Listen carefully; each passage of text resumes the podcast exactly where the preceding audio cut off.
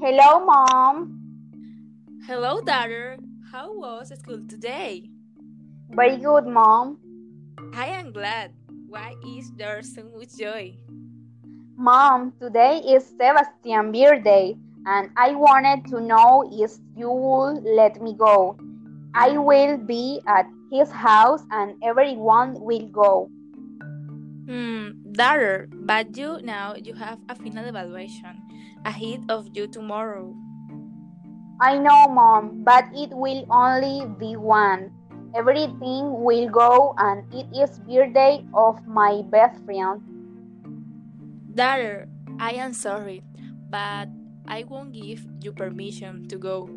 First, you must attend to all your obligations, and then you can have fun.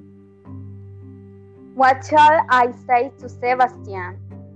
Well, tell him that on the weekend I will give you permission so you can go to his house for a while. It is okay, Mom.